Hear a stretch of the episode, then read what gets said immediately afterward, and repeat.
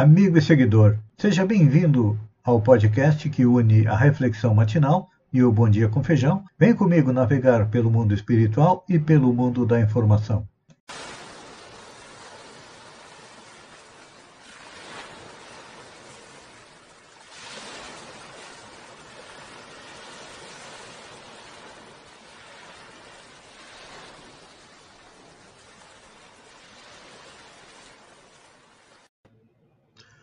Olá, amigo e seguidor.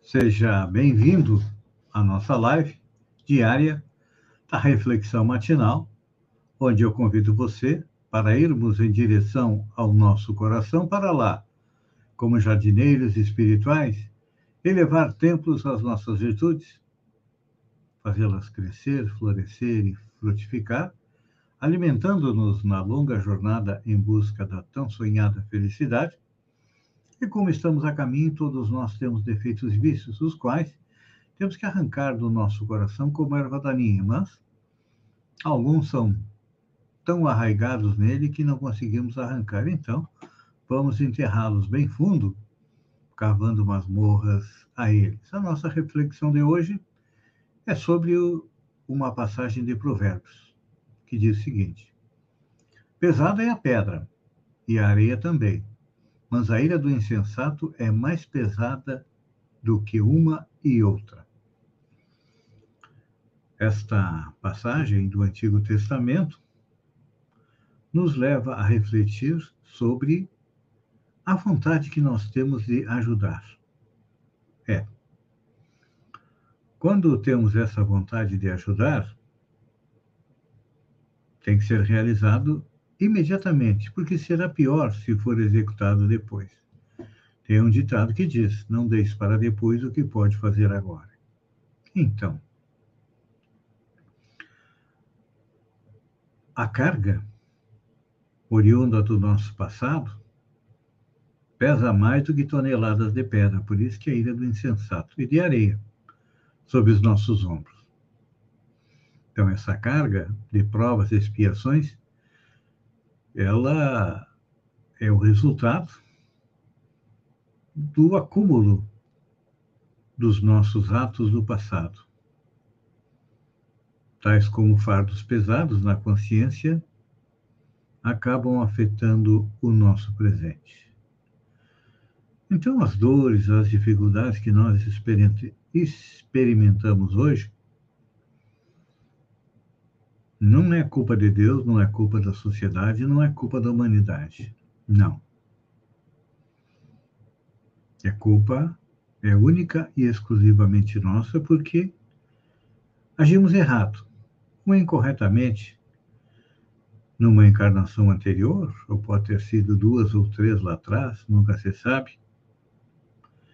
E quantas vezes a gente tem vontade de esmorecer diante das dificuldades? Não tem? É. E o esmorecimento é pior, é ruim. Porque, à medida que a gente se nega a crescer, evoluir, a compreender o mundo que nos cerca, nós nos prendemos o quê? A ignorância. A ignorância no sentido da falta de conhecimento. Isso atrapalha a nossa libertação. Então, não se deixe cancelar pelo seu pessimismo, pelo fracasso, não. Todo dia é hora de levantar a cabeça para o alto e decidindo acompanhar o Cristo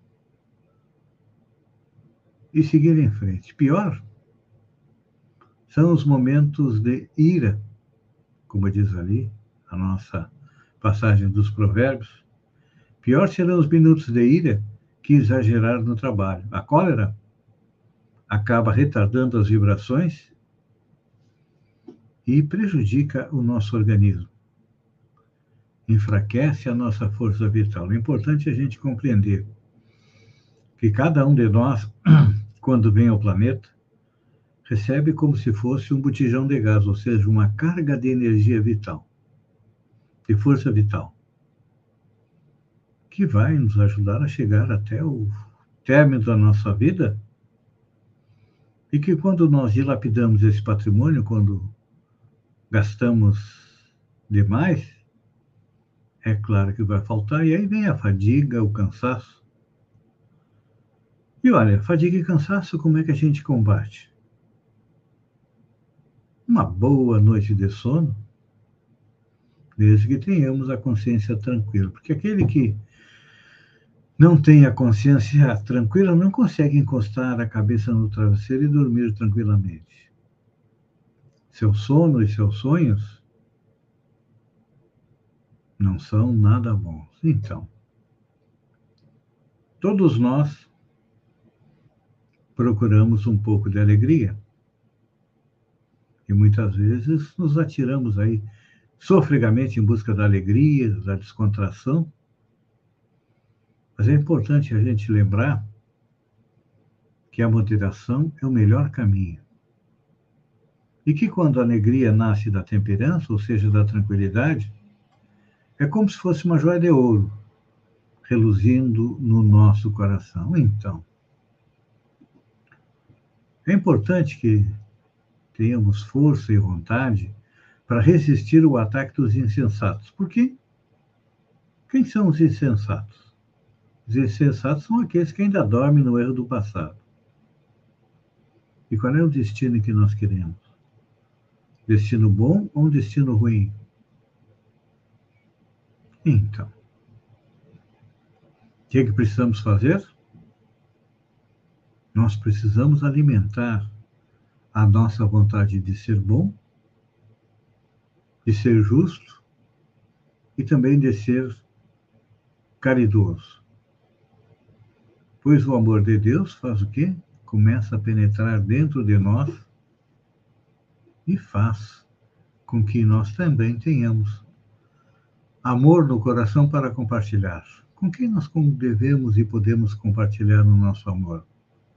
Primeiro com a nossa família. Pai, mãe, esposo, esposa, filhos. Você tem compartilhado do seu amor ou você é alguém chega em casa, pega o controle da TV, fica sentado no sofá e o resto que se dane? Eu preciso, eu tenho direito de me divertir. Quando nós constituímos uma família, Todos nós temos deveres para com aqueles que convivem junto conosco. Então,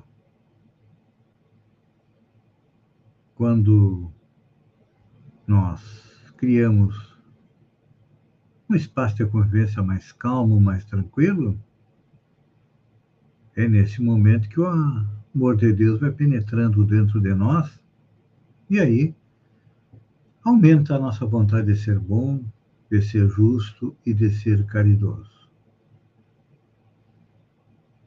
Então, quem conhece Jesus no sentido de compreender os seus ensinamentos, que são baseados no amor, não estou falando de religião, estou falando de espiritualidade. Cada um de nós tem direito a ter a sua religião, que deve ser respeitada mas nós também temos o dever de respeitar a religião, os ensinamentos alheios, e a gente sabe que a base de todas as religiões é o amor para nos ligar a Deus novamente. Então, à medida que nós compreendemos isso, nós vamos pouco a pouco nos transformando em pessoas melhores. Aumenta a nossa vontade de ser bom, de ser justo e também de ser caridoso. Caridoso no sentido de auxiliar aqueles que estão à nossa volta. E não é caridade material. Não. Essa nós podemos chamar de beneficência, ou seja, o auxílio aos necessitados. Mas a verdadeira caridade é a caridade moral que nos leva a compreender aqueles que estão à nossa volta, com seus erros, com seus acertos, porque nós também somos iguais. Então, amigo seguidor, a nossa reflexão de hoje, nós podemos dizer que todos nós podemos carregar o nosso fardo, pesado ou mais leve, e auxiliar os outros a carregarem também. a partir do momento em que nós compartilhamos o amor que está no nosso coração. Pense nisso, enquanto eu agradeço a você por ter estado comigo durante esses minutos. Fiquem com Deus e até amanhã, no amanhecer, com mais uma reflexão matinal. Um beijo no coração e até lá, então.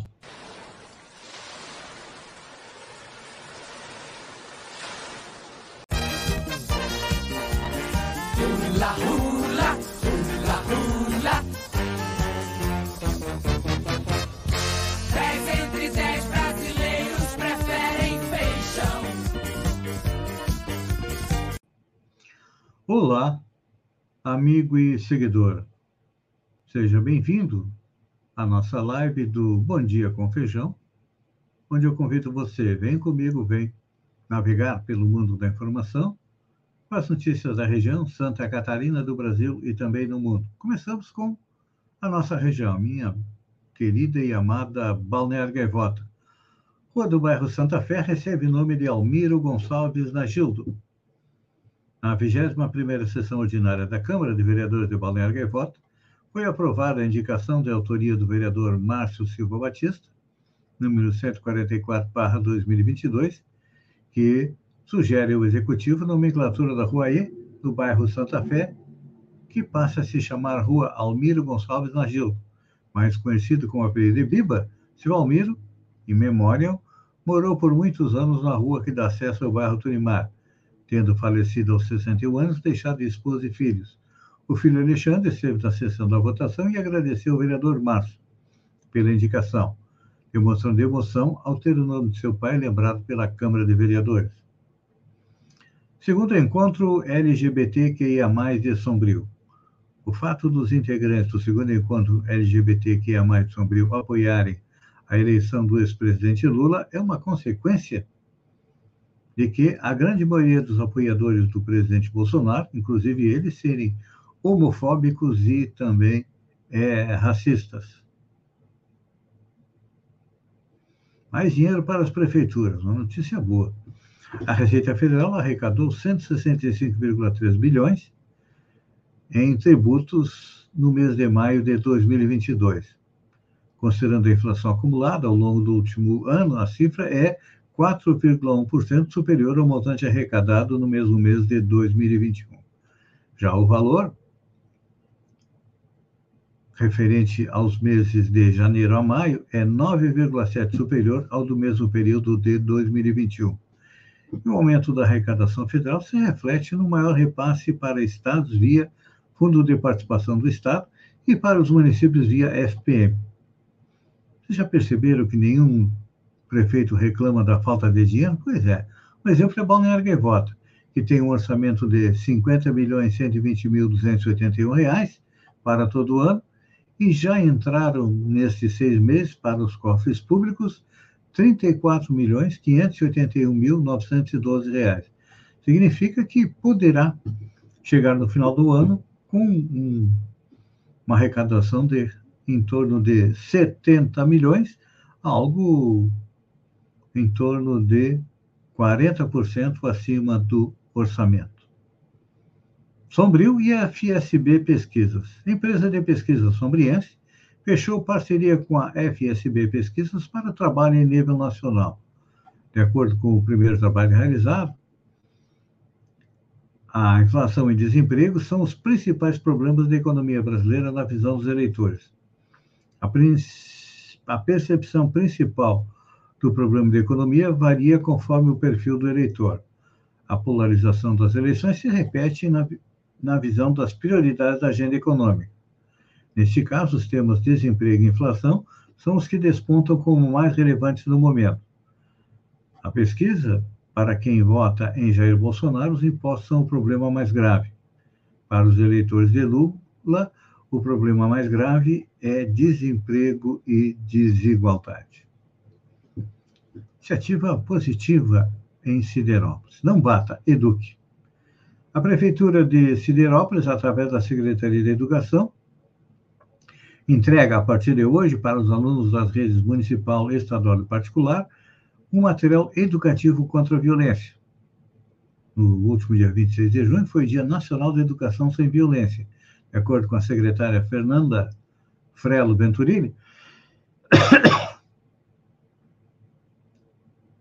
é, e da secretária de Assistência Social, que é parceira da rede Não Bata no Eduque, vem trabalhando sobre o assunto.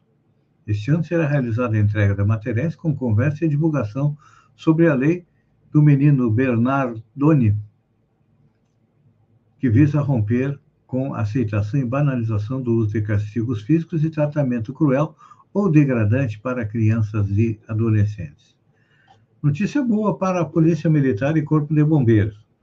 Por unanimidade, os deputados estaduais aprovaram, na tarde do dia 28, o projeto de lei complementar do Poder Executivo que institui o um novo plano de carreira de praças da Polícia Militar e do Corpo de Bombeiros Militar de Santa Catarina. Já o projeto que criava o corpo temporário da PM dos bombeiros foi rejeitado.